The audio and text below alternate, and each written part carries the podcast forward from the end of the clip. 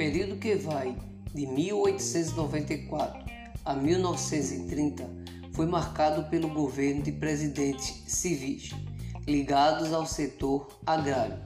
Estes políticos saíam dos seguintes partidos: Partido Republicano Paulista e Partido Republicano Mineiro.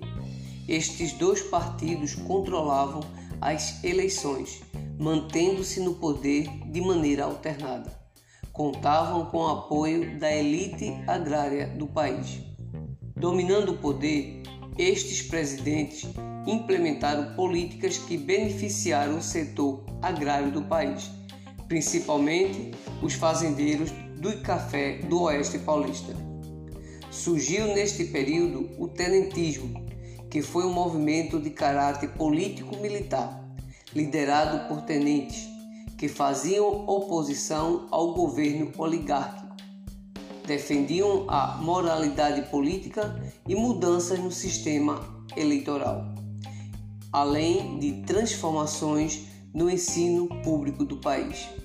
A coluna Prestes e a Revolta dos 18 do Forte de Copacabana foram dois exemplos do movimento tenentista.